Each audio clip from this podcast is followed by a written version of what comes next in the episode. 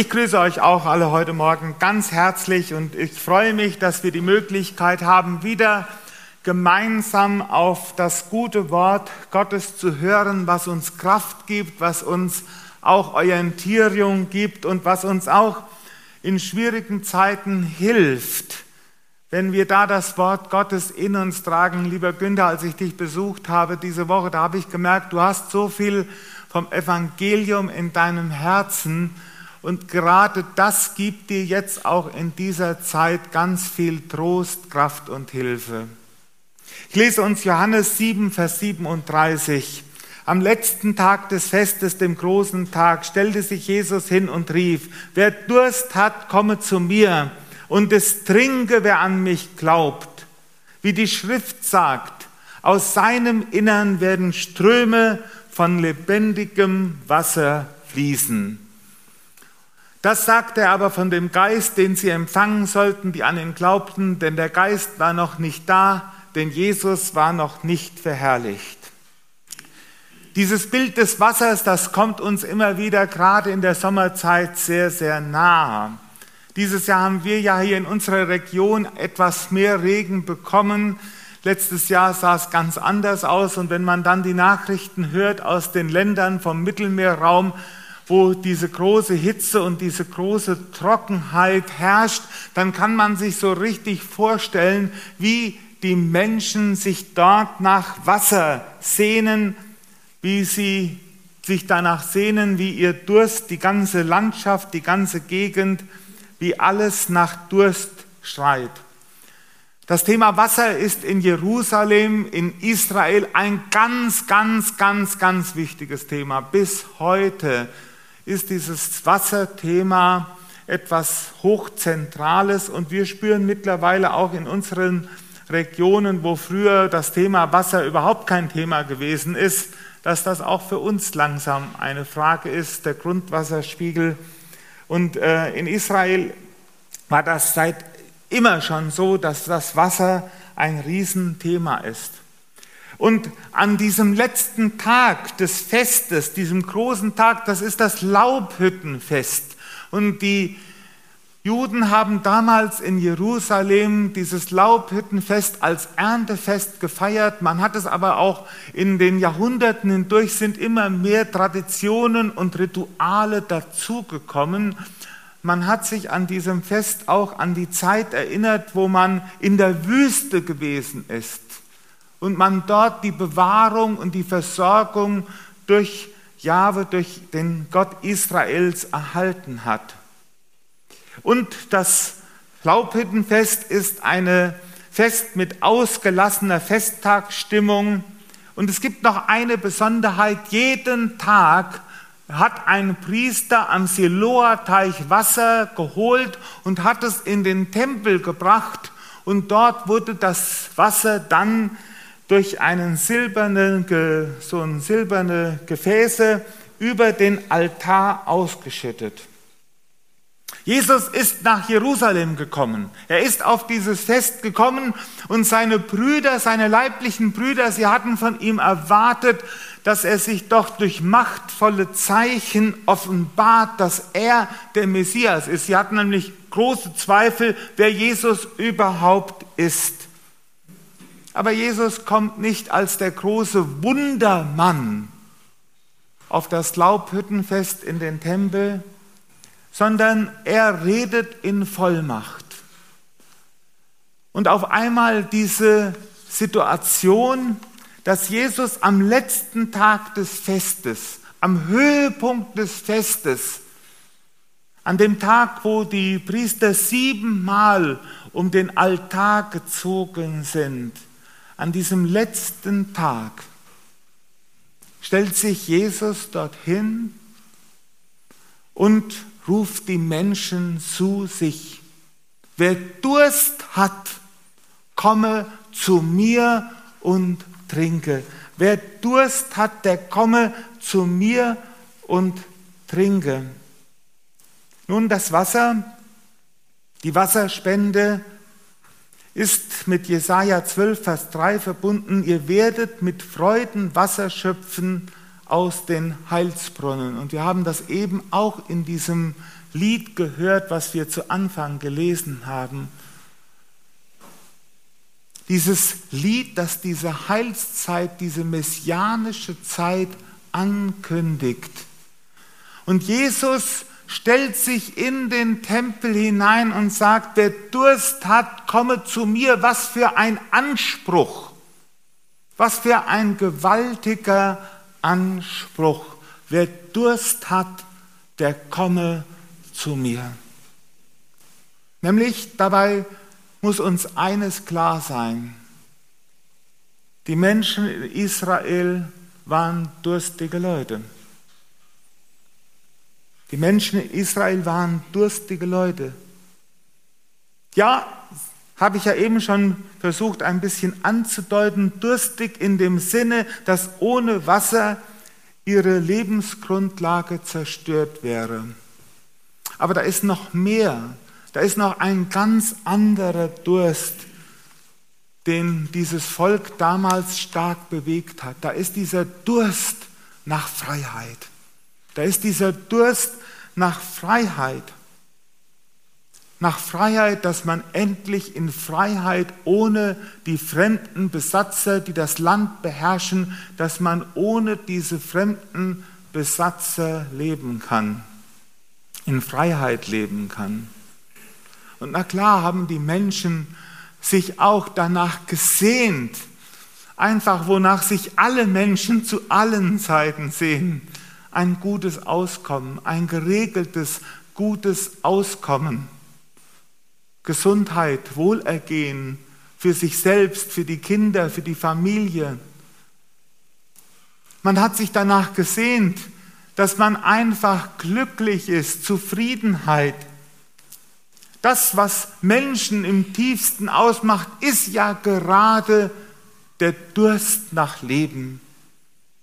Und dieser Lebensdurst, den den Menschen damals beschäftigt hat, auch wenn er ganz andere Ausdrucksformen hat als vielleicht bei uns heute, der Lebensdurst des Menschen ist umfassend. Und wenn wir mal in das Leben von Menschen, wenn wir Menschen mal genauer beobachten, dann kann uns vielleicht eines auffallen. Ist der Durst oder das eine Bedürfnis gestillt, dann poppt an der anderen Stelle schon wieder was Neues hoch. Ist das euch auch mal aufgefallen in eurem Leben, dass man dann auf der einen Seite hat man diese eine Sache vielleicht geschafft oder bewältigt, dann kommt auf einmal von der anderen Seite wieder was Neues, was, was man gerne braucht, was man denkt haben zu müssen, worauf man sich konzentriert.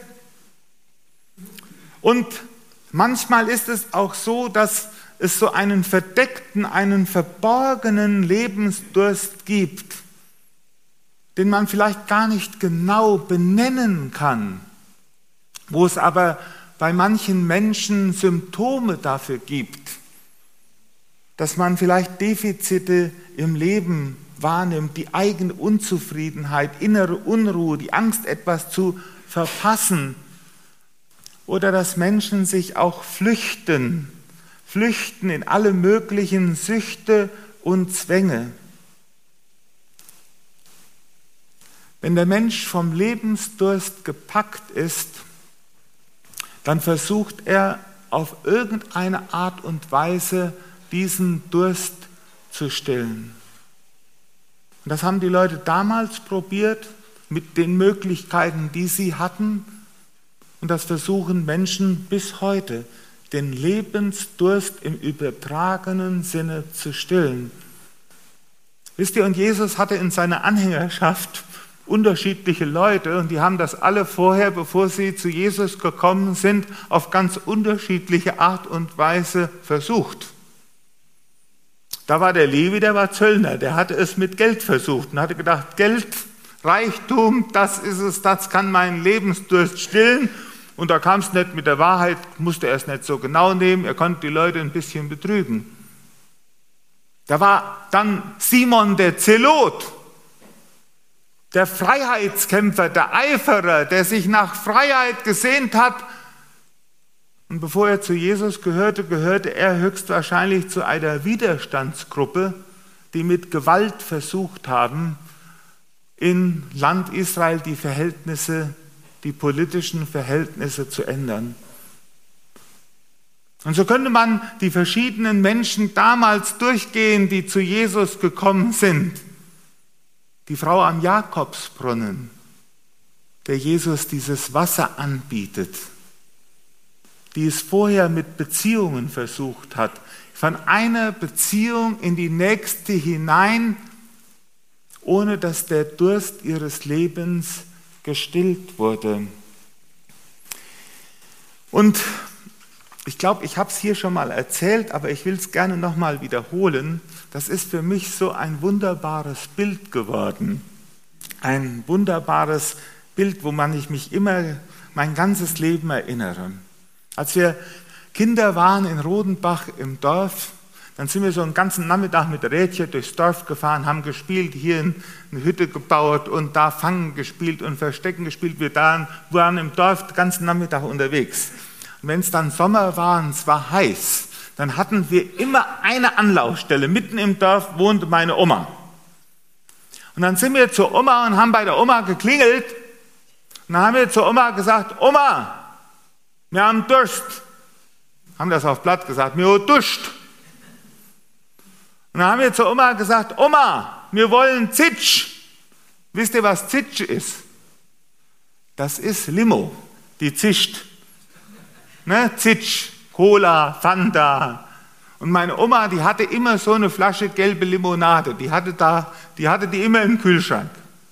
Und wenn wir dann zur Oma gesagt haben, Oma, wir wollen Zitsch, wisst ihr, was der Oma dann gesagt hat?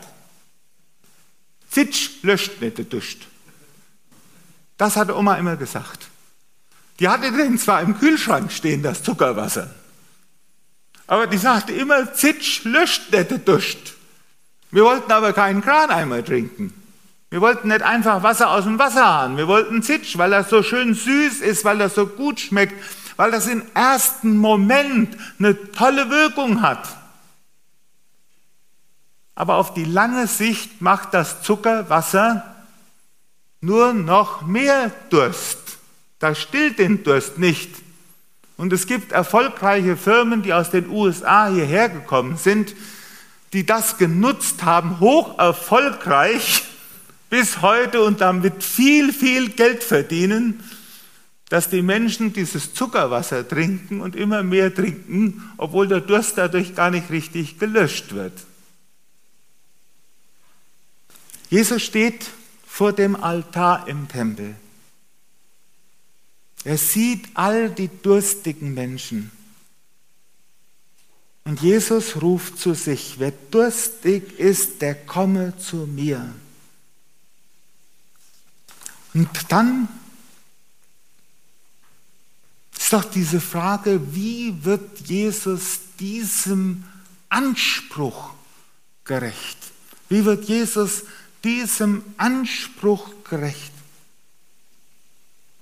dass er den Durst, diesen umfassenden Durst der Menschen stillen kann. wisst ihr, Jesus ruft ja nicht nur die Ausgedörrten, die den Durst selber bei sich wahrgenommen haben und die deshalb zu Jesus kommen. Und da hatte er ja schon einige in der Gefolgschaft ich habe sie eben aufgezählt. Der Zachäus, die Frau am Jakobsbrunnen. Da gab es auch Leute, die so gut damit beschäftigt waren, ihren Durst auf eigene Art und Weise zu stillen, dass die gar nicht ihren Durst bemerkt haben. Das ist manchmal bei älteren Leuten gefährlich, die merken ihren Durst nicht mehr. Die spüren ihren Durst nicht. Dann kriegen die immer Wasser auf den Tisch gestellt und dann trinken die nicht genug. Und was kriegen ältere Leute, Christel, was kriegen die immer gesagt? Trink genug, wa? Ja. Kriegen die immer gesagt. Weil auf einmal spüre ich, da gibt es einen Durst, vielleicht spüre ich den nicht. wenn ich mein Leben im Griff habe, wenn ich kaum Selbstzweifel habe oder wenn ich irgendwas gefunden habe, was mein Inneres im Moment packt, dass ich so davon ausgefüllt bin. Und ihr Lieben, das sind nicht nur die, die mit Gemeinde nichts am Hut haben. Es gibt auch ganz viele Fromme, ganz viele Fromme, die, wo Jesus, naja, schön und gut, ich habe auch ein bisschen, gehe ab und zu mal in die Gemeinde, aber so, so Jesus, damit kann ich gar nicht so viel anfangen. Das ist mir irgendwie zu unkonkret. Das würde man niemals, niemals würde man das so, so formulieren. Aber wenn ich dann das Leben anschaue, wo geht meine Energie, meine Kraft, meine, meine innere, ich sag mal so, wo bin ich innerlich beteiligt? Was packt mich? Dann merke ich, das sind auf einmal ganz andere Dinge, die im Moment auch so attraktiv sind, dass sie meine ganze Aufmerksamkeit und innere Beteiligung sozusagen erfordern. Und ich bin davon ausgefüllt, dass ich vielleicht den eigentlichen Durst, den ich brauche, gar nicht merke. Und das gibt es manchmal. Das ist ja so, dass bestimmte Dinge im Leben über eine Zeit lang super gut funktionieren. Aber wisst ihr, wenn die Krise kommt, wenn die Krise kommt, dann merkt man auf einmal, dass da der Lebensdurst doch nicht gestillt wird. Und Jesus sagt, wer zu mir kommt, Wer durstig ist, soll mir zu mir kommen. Jeder, der mir vertraut. Denn in den heiligen Schriften heißt es, aus seinem Inneren wird lebendiges Wasser strömen. Und Jesus, was meint Jesus damit, dass aus seinem Innern lebendiges Wasser strömen wird? Nun, es gibt zwei unterschiedliche Möglichkeiten, wie ich diesen Vers lesen und übersetzen kann. Es kommt manchmal nur darauf an, wo Punkt und Komma gesetzt werden. Die erste Möglichkeit, die habe ich eben gelesen, wenn jemand dürstet, der komme zu mir und trinke, wer an mich glaubt, wie die Schrift sagt, aus seinem Innern werden Ströme lebendigen Wassers fließen. Nochmal, ich lese es nochmal. Wenn jemand dürstet, der komme zu mir und trinke, wer an mich glaubt, wie die Schrift sagt, aus seinem Innern werden Ströme lebendigen Wassers fließen. Das ist also auf die Person Jesus bezogen. Aus seinem Innern strömt lebendiges Wasser. Oder wer durstig ist, soll zu mir kommen und trinken, jeder, der mir vertraut. Denn in den heiligen Schriften heißt es, aus seinem Innern, also aus dem Innern, der zu Jesus gekommen ist, wird lebendiges Wasser strömen. Und das Interessante ist, dieses Zitat kommt im Alten Testament so gar nicht vor, sondern es ist sozusagen eine Zusammenfassung, was über die Heilszeit und über den Heilsbringer im Alten Testament gesagt wird, wird sozusagen in diesem Bibelwort zusammengefasst. Und das Zweite ist, dass der Vers wirklich von der Übersetzung her, beides ist möglich. Und wisst ihr, Eins ist ganz klar, ohne Jesus gibt es keinen, kann der Durst nicht gestillt werden. Und ohne ihn gibt es kein lebendiges Wasser. Aber entweder strömt das lebendige Wasser und kommt von Jesus und wir trinken bei ihm, oder auch diese Möglichkeit, dass wenn wir zu Jesus kommen, er unseren Durst stillt und sein Wasser in uns zu einer lebendigen Quelle wird, die ins ewige Leben fließt. Und die Frage ist, was meint dieses Bild? Worin wird der Durst gestillt? Weil Durst hat eine ganz wichtige Funktion. Durst deutet auf einen Mangel hin. Und Durst ist deshalb etwas ganz Wichtiges. Ganz, ganz, ganz wichtig. Wir brauchen Durst, damit wir das Richtige zu uns nehmen, damit wir das Leben erhalten. Und Jesus will den Heiligen Geist schenken, den Heiligen Geist schenken. Und was ist der Heilige Geist?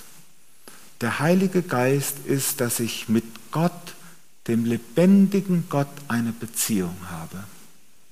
Eine innere Beziehung habe, die in meinem Herzen, die mich innerlich ausfüllt.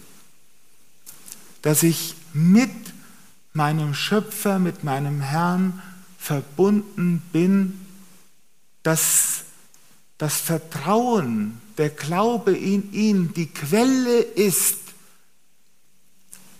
die zum ewigen Leben führt.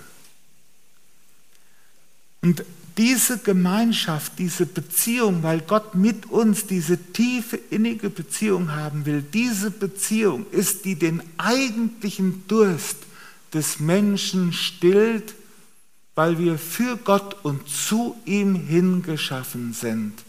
Und in dieser Beziehung, die Gottes Geist in uns bewirken will, darin wird der Durst gestillt.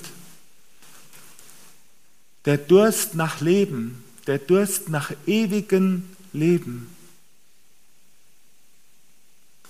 Und nur Gott selbst kann uns dieses ewige Leben geben, was alles überdauert. Und das sind dann ein Lebensdurst, nämlich dann weiß ich, dass der Durst, dass alles andere den eigentlichen Durst in meinem Leben nicht stillen kann, sondern mein Durst nur ein Hinweis ist, ein Kennzeichen, ein Symptom dafür ist, dass ich für Gott und zu ihm hingeschaffen bin und dass Gott meinen Lebensdurst stillen will in der Beziehung mit ihm, dass mein Leben auf ihn ausgerichtet ist. Jesus will das Heil bringen, nämlich die Gottesgemeinschaft, die Gottesbeziehung. Wisst ihr, wenn junge, als junger Mensch, wenn ich das so in der Predigt gehört habe, wenn das so ähnlich verkündigt würde. dann sage ich, ja, alles schön und gut. alles schön und gut. Habt ihr das auch manchmal so erlebt, dass ihr so in der Predigt gesessen habt und dann, dann, dann wird es auf einmal ganz fromm. Dann heißt es, Jesus stillt deinen Lebensdurst. Jesus kümmert sich um dich. Jesus gibt dir alles, was du zum Leben brauchst. Jesus befreit dich von allen Sehnsüchten, sondern Jesus ist bei dir. Und, dann hörst du das und dann denkst du, aber in meiner Erfahrung erlebe ich das gar nicht so. In meiner Erfahrung spiegelt sich das gar nicht so wider. Ich will noch mal mit euch zum Kühlschrank. Zu dem Kühlschrank von meiner Oma, wo die gelbe Limoflasche drin war, der Zitsch.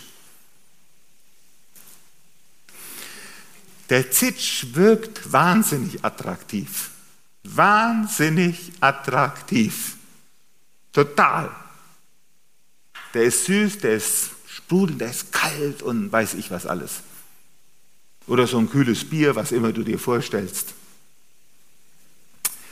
Das Problem ist, das Wasser daneben die Wasserflasche daneben, die wirkt so ein bisschen fad dagegen. Ne? So ein bisschen, ne? so un, ne? hat keinen richtigen Geschmack. Und trotzdem, das Wasser löscht den Durst. Und auf die Länge der Zeit weiß ich, dass das Wasser meinen Durst stillt und nicht die Limo auf die Länge der Zeit.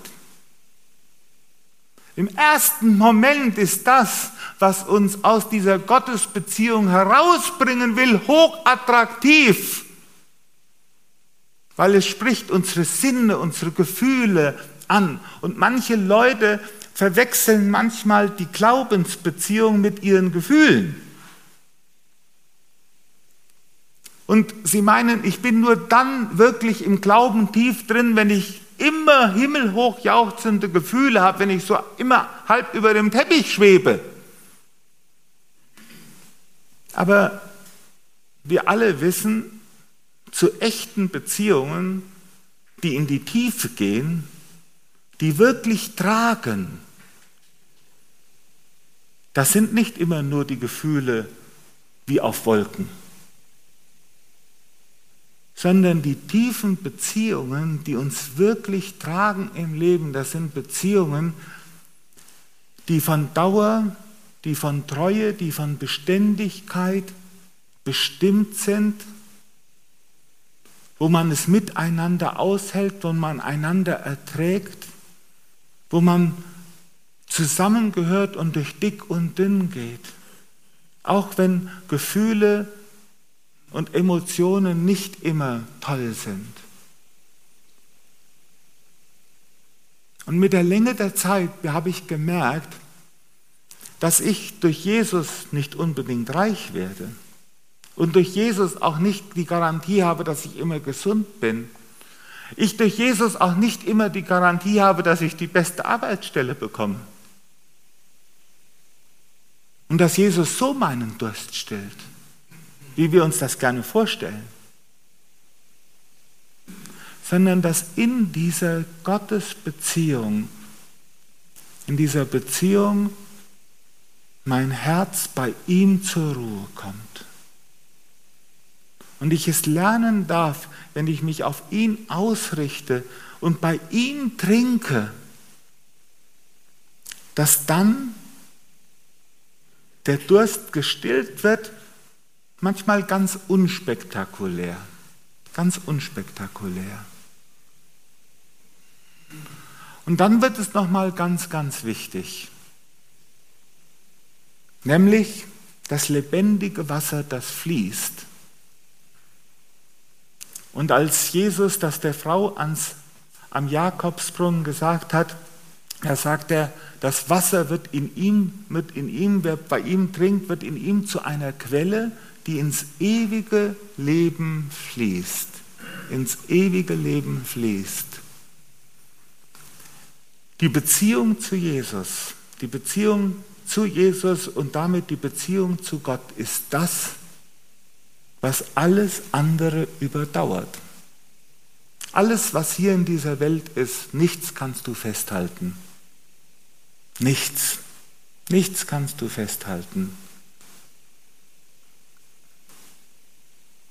Aber trotzdem ist doch dein Durst, dass du noch mehr willst als das, was dieses irdische Leben zu bieten hat. Und Jesus stillt den Durst, der ins ewige Leben fließt. Das Wasser gibt er, das ins ewige Leben fließt. Er schenkt uns ewiges Leben, die ewige Gemeinschaft bei unserem Gott. Und jedes Mal, wenn wir auf dem Friedhof stehen, auch diese Woche wird es wieder so sein, dann wird das unser Trost sein. Das wird unser Trost sein. Für viele Menschen sind die, die sterben müssen, die Verlierer, denen das Leben genommen wird. Und als Christen dürfen wir glauben genau das Gegenteil. Ich lebe und ihr sollt auch leben. Ich gebe ihnen das ewige Leben. Niemand wird sie aus meiner Hand reißen. Und ich werde in der Ewigkeit leben dürfen und meinem Herrn von Angesicht zu Angesicht begegnen dürfen. Dann bin ich wirklich bei der Quelle. Dann bin ich bei ihm.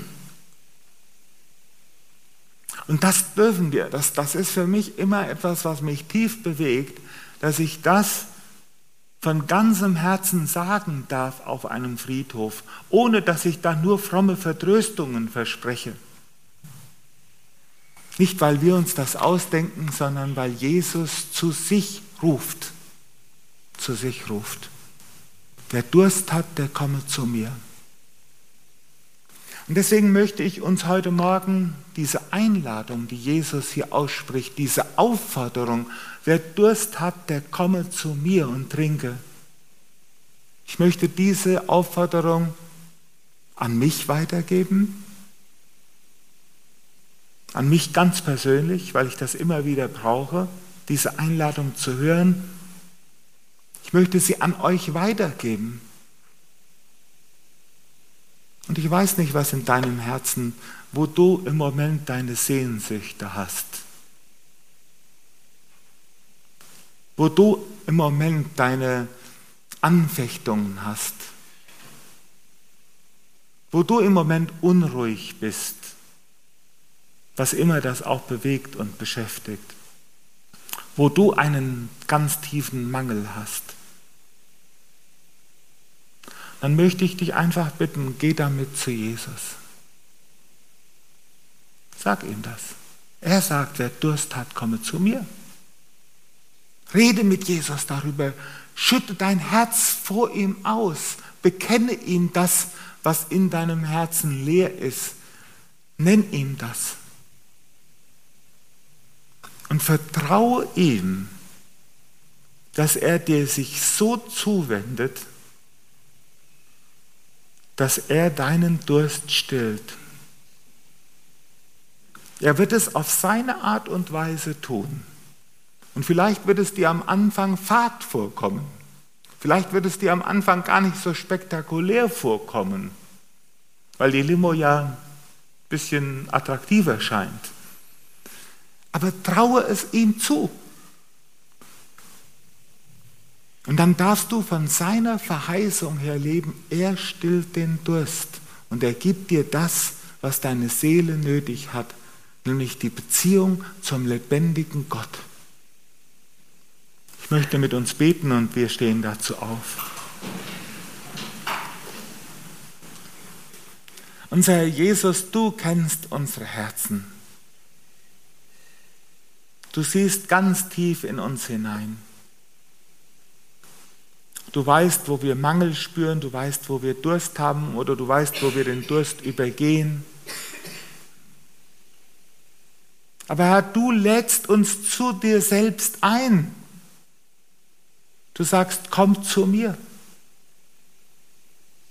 Und Herr, du siehst, wer heute Morgen hier unter uns ist und genau zu dir kommt. Und jetzt in seinem Herzen das benennt, was ihn bewegt und beschäftigt, was, wo er seinen Durst verspürt. Herr, wir wollen bei dir trinken. Wir wollen bei dir trinken. Und wir wollen dir zutrauen, dass du den Durst stillst, weil du das Beste mit uns vorhast. Wir brauchen dich, Herr. Wir haben dich nötig. Danke, Herr, dass du dich uns zuwendest und dass dein Versprechen keine leeren Worte sind, sondern dass sie jedem Einzelnen von uns gelten. Lob und Dank sei dir dafür.